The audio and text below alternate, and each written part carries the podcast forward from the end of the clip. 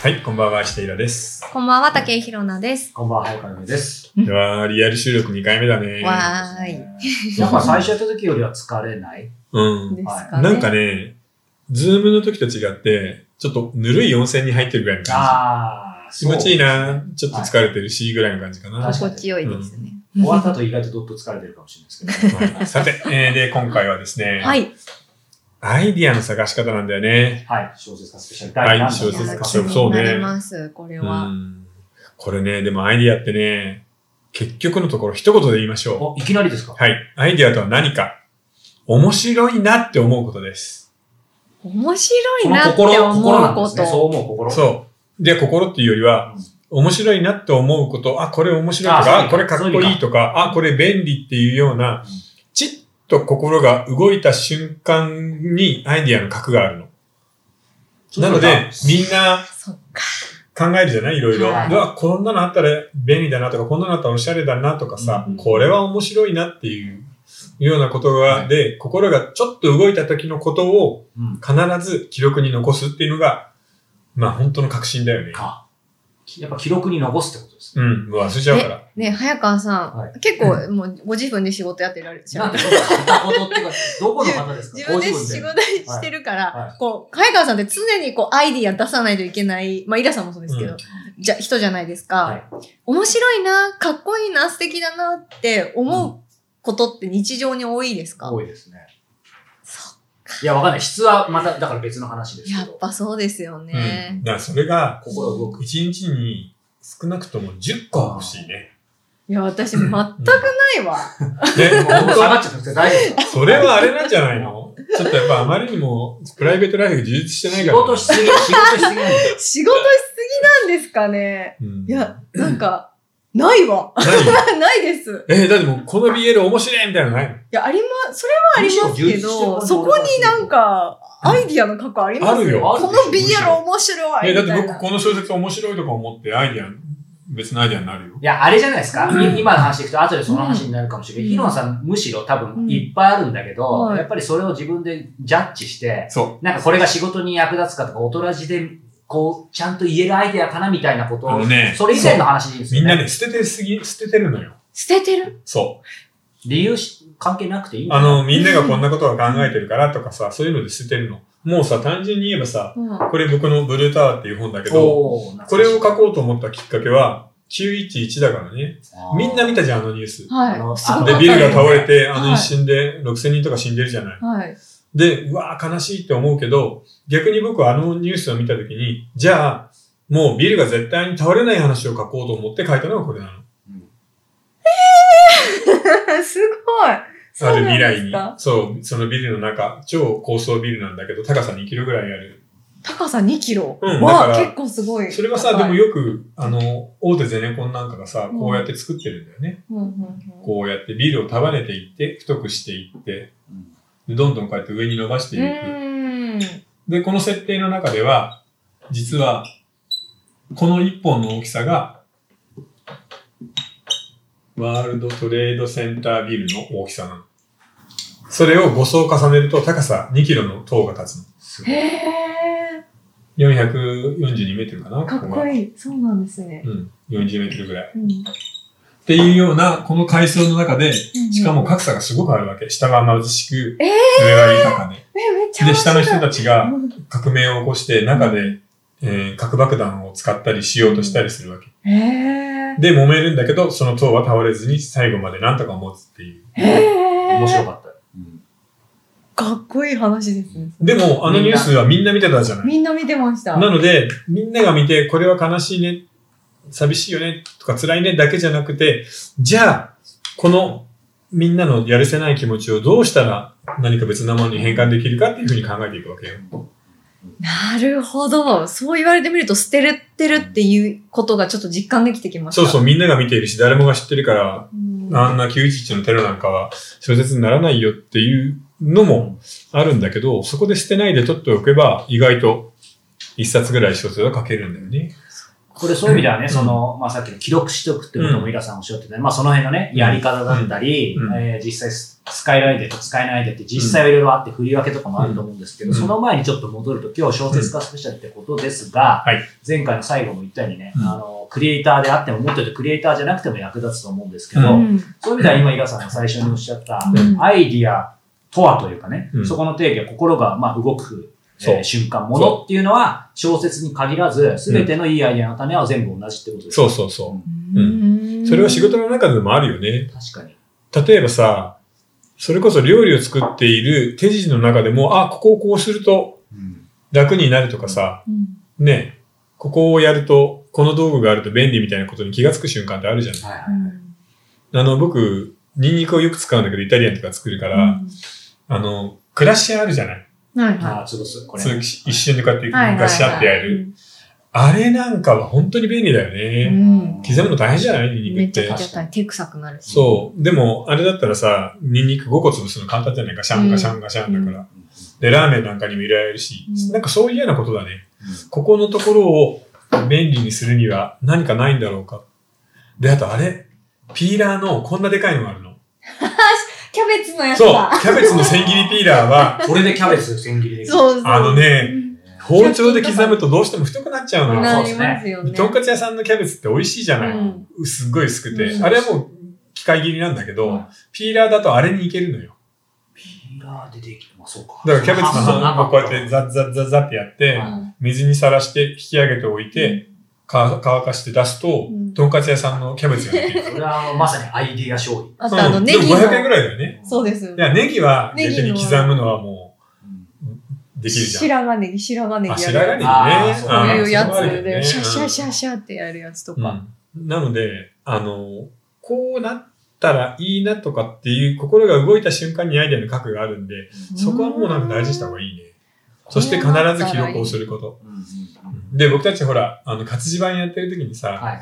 毎月、エッセイの種を考えてなかった。そう今その話しようと思考えてました。うん。すごい、まさにこれの話いろいろ見てました。うんそなんか、最初はイラさんみたいに、こう、よっぽどすごいクリエイティブなこととか、もしくはよっぽど珍しい体験しないとって思ってたんですけど、うん。まあ、そんなの無理じゃないですか。うん。だからやっぱりいかに日常のネタなんだけど、うん。人と違う見方をするかっていうのは、まあ、できてるかわかんないですけど、うん常に考えさせられましたよね。あーでもそうだねなんかアイディアの出し方って段階があるんですね。なんかもしかして。まず、なんか見てたりとか聞いたりとか感じたりとかして、うんこう心が動くじゃないですか。そこがまず多分、イラさんが言ってる第一段階だとう。思うんですけど、それをどういう風に落とし込んでいくかっていう、この第二段階がありますよね、多そう、分。ひねりがね。そこが知りたいの、やっぱり。でもね、そこに関してはうん、元の素材が良かったらひねらなくていい。ああ、やっぱり素材こが。れ、7つの試練っていうのは、これの最終話で、ロシアのデスゲームの話を書いてるのうよ。ん。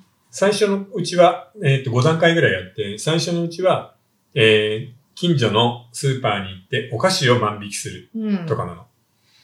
で、それがだんだんと、例えば裸で夜中の街を走るとかになっていって、一番最後は自分の住んでいる建物の屋上から飛び降りるみたいな形で、ロシアで何十人も死んだっていう、ニュースがあったのはい。これはもう元のネタが面白いからほとんどいじらなくていいじゃんう。んうんうんうんうん。なので、そのまま使えるのもあるよ。みんなが知らないような話だったら。へー。でも、そうか、そういう意味では、今いくつかパターンあると思うんですけど、素材そのものが圧倒的に面白ければっていうのもあるし、うん一つ一つの素材は大したことないけど、やっぱ掛け合わせでうまく組み合わせるとかね。すごい離れてる。るものをね、くっつけるとか、うんそうそうそうありますよ、あるね。でもそれに関しては、あの、そそのアイディアの探し方に慣れてくると、うん。アイディア同士が、なんか要は長いリストがあると、そのこれとこれくっつくなみたいになるんだよね。なのでそれは習慣としてやっているうちにどんどん上手くなると思う。でもそれこそセンスと重なるかもしれないんですけど、なんか個人的な話になっちゃうんですけど、うんなんかエッセイ書いてても、どう、今の一応やってるつもりなんですけど、うんどうあがいても出てきたものは僕らしいですね。まあ、よくうんもそうそうそうそう。あ、それは本当わかります。いつ。も俺これじゃんみたいな。うん。自分以外の何者でもないものが出来上がってくる。超えてないわみたいな。まあ、それはそれでいいのかな。でね、小説家の生活で言うと、こんな感じだね。いつも必ず探しています。あ長編になりそうなアイディーア、あ、これは短編のアイディア、へそして、えーもう一つは、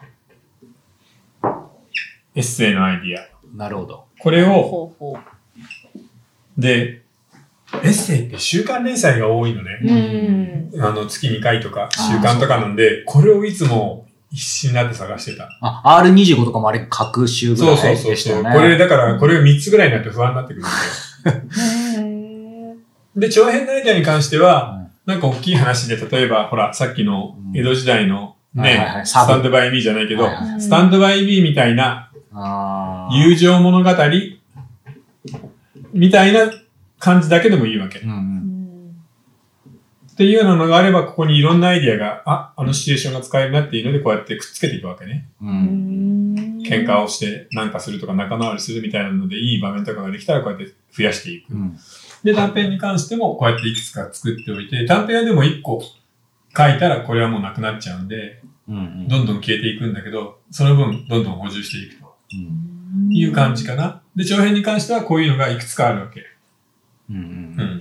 え、短編は、まあ今のイラさんの中でこう、なんかアイアイディア出たなっていう時に、これは短編向けかな？長編向けかな？って、うん。まあそういうふうに、なんか、それは短編と長編の違いって何ですか？やっぱり一番大きいのはね、あのー要するに短編ってある瞬間を切り取るだけなんで、基本的に始まりと終わりの中で大きな変化はないわけ。うん、あでも長編の場合はいろんなね、山や谷があるんで、はいはい。その中で、えー基本的に何か大きな変化が起きるかっていうようなことで決めてると思う。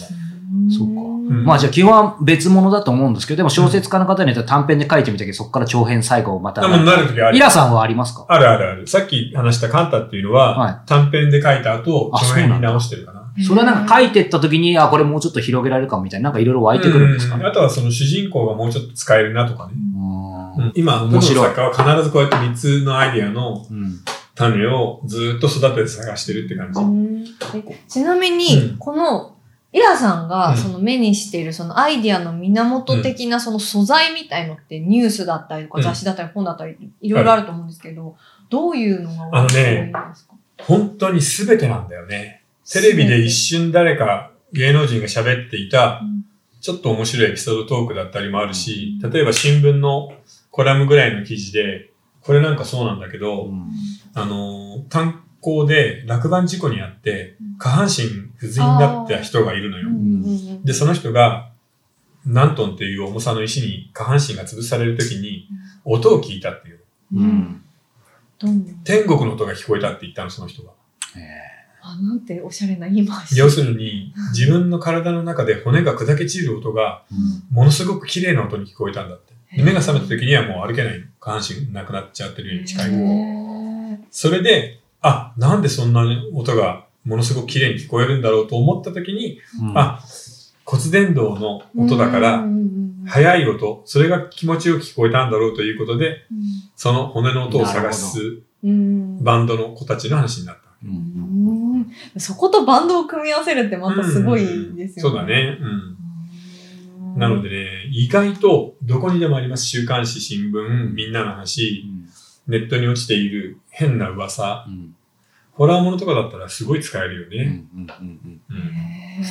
これ後で、まあ本編でもね、詳しく聞こうと思うんですけど、うん。つまりみんな同じものを見てるんですけど、まあそこから先が違うっていうのとは思うんですけど、うん。なんだろう、そういう意味ではイラさんの中では、まあ今はもうもはや無意識でしょうけど、僕らに一般的なアドバイスするとすると、その、日常からやっぱりまあよく月並みですけど、あい、あの、アンテナを張れ。そうだね。っていうのはやっぱり大事そう、何か面白いって思う心をずっと持ち続ける。うんで、それずっとやってると、サメと同じになります。うん泳がないと死ぬっていうのと一緒なので、うん探し続けるのが生活になるから、うんそうなったらもう別にアイディアに困ることはないと思う。ただこれ、やっぱり特に慣れるまで、まあ僕なんかもですけど、やっぱり表面的なこととか、うん短絡的になりがちなんで、つまりこのアイデア、面白いものを探そうっていう、えー意欲は間違ってないと思うんですけど、これがややもするとさっきの話だけど、これがすごい面白いアイデアかなとか、なんかこれはすごいみんなに刺さるもんかなみたいな、あんまりギラギラするとちょっと変な方向に行きあのね、そうですね、表面的な。に関してはね、わかんないの。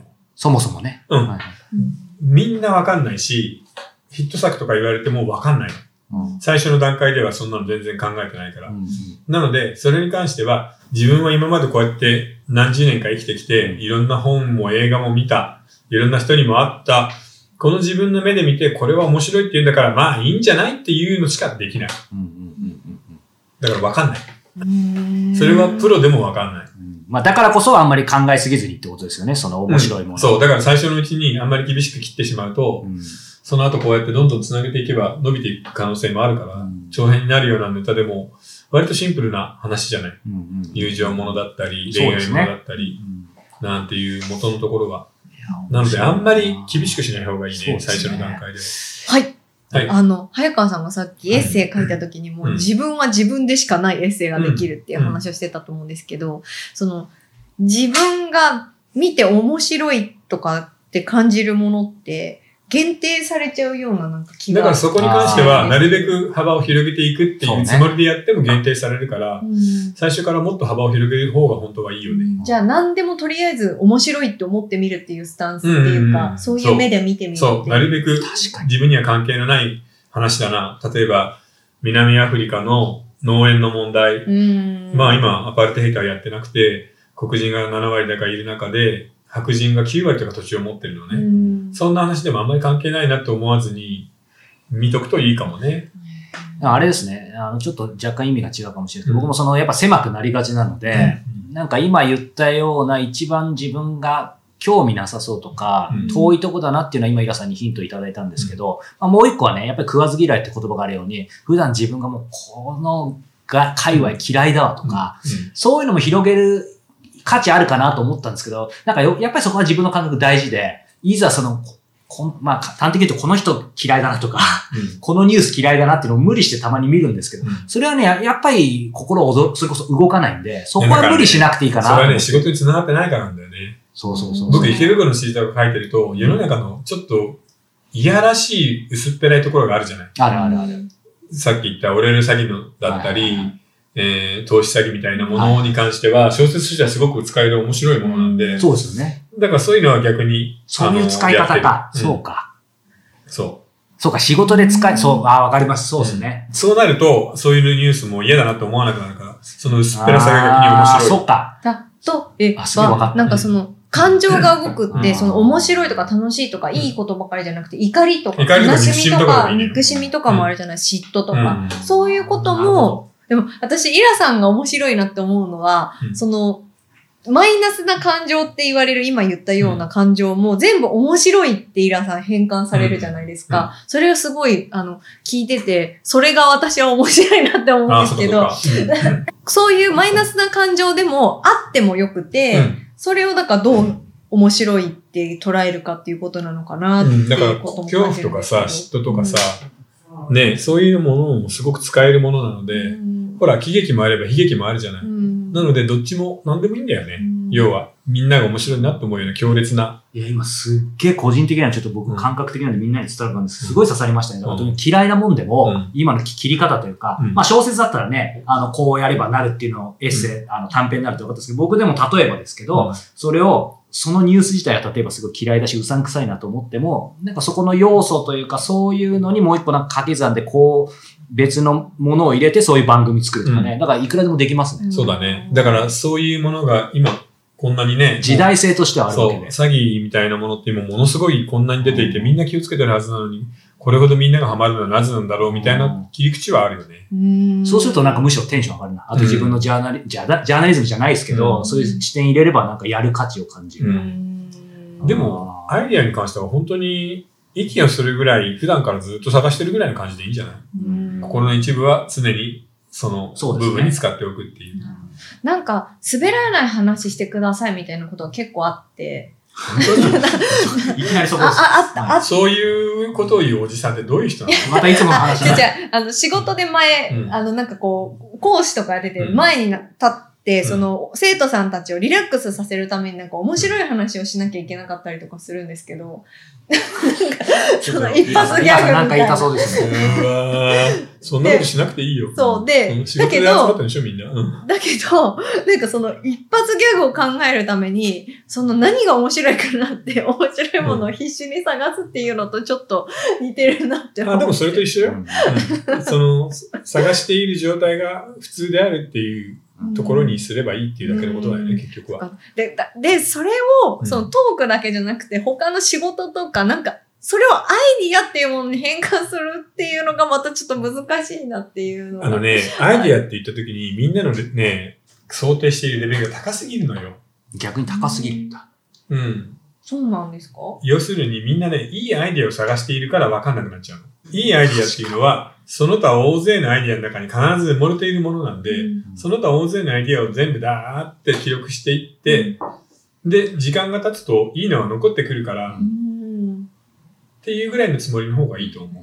確かになんかアイディア出すときに、うんこの人をギャフンと言わせなきゃいけなうんいみたいな、そういうちょっとおごり、おごりっていうかなんかこ、なんか構えちゃうとこあるかなとだからさ、普段からアイディア出しをしてない人のうんみんなで集まってやるアイディア出しの会議って最悪だよね。確かに。4時間も5時間もかかってさ、ろくでもないこと言って、週刊誌とか見てるだけじゃん。そうそのくせジョブズみたいなアイデア出したいみたいなのあね。くだらないこと言ってる時の方が結構いいアイディアが生まれたりとかするそうねこともあっ。たりしブレストの基ます。本、あの、相手のアイディアをけなさないってことだからうね。ん。さあ、ということでお話つきませんが、もう結構盛り上がってるんで、えじゃあまず、はい、お便りと、はいえー質問をお願いします。今日はね質問も結構、あの、本編でも取り上げたいなと思ってますが。えー、石平さん、早川さん、武井さん、こんにちは。はいつも楽しく拝聴させていただいています。私は失礼ながら石田さんの作品を最近まで読んだことがありませんでした。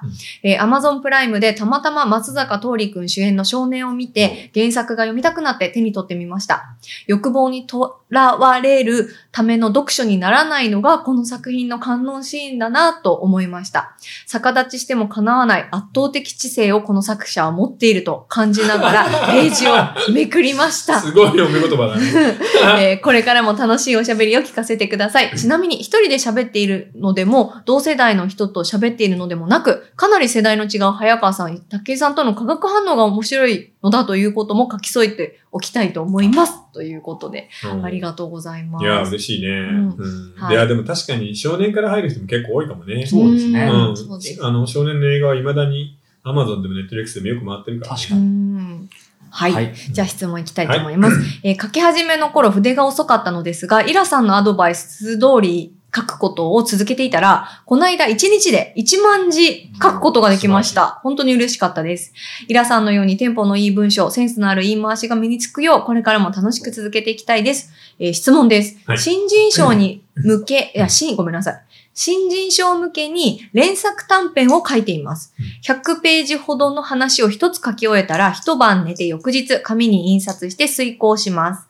えー誤字脱字やダサい文章を削ったり、書き換えたりするのがものすごく大変です。1日2日かかる上に、集中できないときはさらに遅くなります。作品をブラッシュアップするために必要な工程だと思っています。特に新人のうちは大事だと思います。ですが、それにしても辛いです。皆さんはこうした遂行の段階で気をつけていること、習慣にしていることなどありますか？という。か。この人辛いんだうね。ん。うんあのー、クラウドアトラスを書いたデビッド・ミッチェルっていう作家がいるんだけど、彼なんかは、僕と話してる時に言ってたのは、第一項を書くのが本当に辛くて、うんで、一項書いた後、3ヶ月とか半年とか、机の引き出しに放り込んで忘れちゃうんだって。その間旅行したりして。で、2項目を直す時が一番楽しいって言ってたんだよね。へだから僕思うんだけどうん、この人は、ちょっとあの、その表現に対するこだわりが少し強すぎるのかもしれない。ーなので、第一項の雰囲気をなるべく活かすような形で直したら、そんな辛くないんじゃないかな。うんだからよほどひどい間違いとか、文章のリズムが悪いところだけ手を入れて、基本二度目によく書き直すっていうのはね、案外難しいんだよね。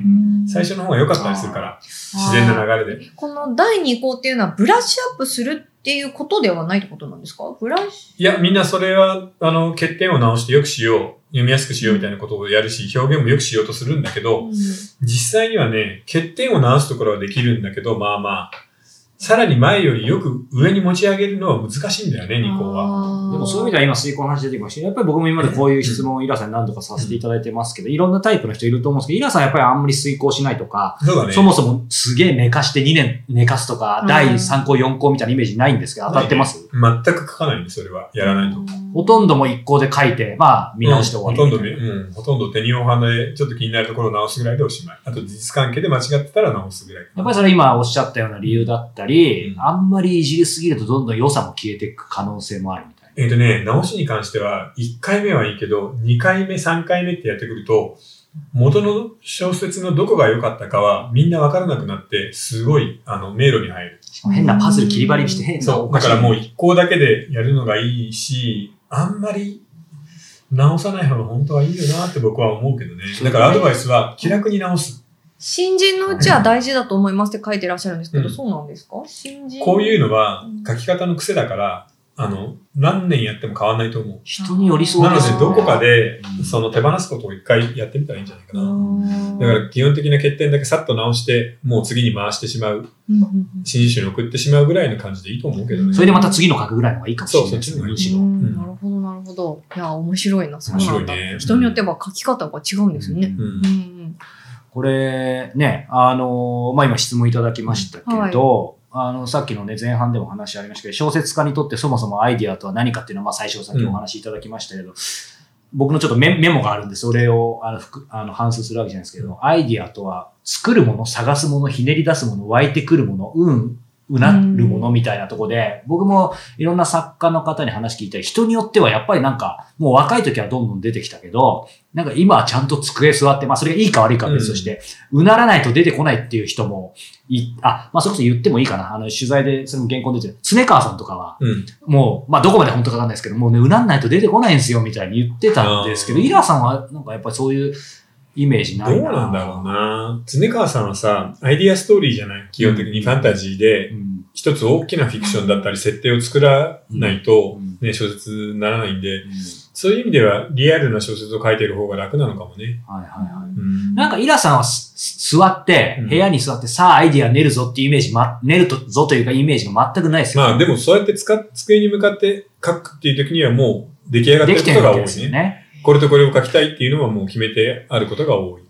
あ、でもそうか、さっきの、さっきのってこれ、うんえっ、と、休憩中の話かもしれないですけど、ね、締め切りとかの話で、そういうのが先に出てるときは、締め切り日数が少なくても、やっぱり、ある意味頭の中でも完成してるから、うんなんとかなるけど、直前までやっぱネタがない時もあるわけですよ、ね。そうそうそう。そういう時やっぱり一番困るんだよね。あるいはうん、長編の流れの中で、ここでそろそろ完全にトーンを入れ替えたいけれど、どちらに流れていったらいいのかうん。迷っているっていうような時がやっぱ大変。うん。うん。うん。うん。これだから、まあなん。かその面白いものうん。を、まあいろいろストックしとくっていうところが腑に落ちるん。ですけど、うん。やっぱりそっから、まあ、ヒロさん。もね、何段階かあるん。じゃないかって言ったと思いますけど、まあじゃあいざ、えー、やっぱり振り分け大事だと思うん。ですよね。仕分け。結局使えるか使えないかみたいな。そうだね。仕分けと、あともう一個はうん、ここは本当に究極に大事なん。だけど、どん。なに素晴らしいアイデアでも、アイデアって未完成品なんだよね。うん。うんで、小説だったり作品だったりみんなの企画書に行くには、ここは繋がってないの。ここはうまくいくかどうかわかんないけど、よーしって言って、こうやって腕振って思いっきりジャンプするしかないわけよ。うんなので、いいアイデアがあれば、こっちも完成しますよなんてことは絶対にないです。ここはジャンプです。飛ぶしかないと、飛ぶしかない。飛んでみないとわかんないあるんだな。いや、そう、飛んでみないとわかんない。それはでも作品ってそういうものじゃない。うんなので、みんなもここに関しては不安なのは当然だよねう。んジャンプしなきゃ何かに手が届くことはないよっていう。あ、もうどんどん質問が湧いてきちゃってどうしよう。でもむ、いいんですか？無料部分ですけど、どんどん。うんああの、アイディアが。あそうか、まだ無料部分か。そうですよ、今はいここ。そろそろ、どう。しよう。もう30分ですけど、もうちょい行きます？特別にあ、でも後半でいいですよ、でも。じゃあ後半にしましょうか。なんかすいません、皆さん引っ張るつもりなかったです。僕も完全に本編だと思そうですよね。さ、内容が本編っぽかはい、ったね。本編っぽかったんですが、えーかなり、えー長くなってしまったので、続きはね、本編でとはいいうことですが、えー続きはご視聴方法は4通りです。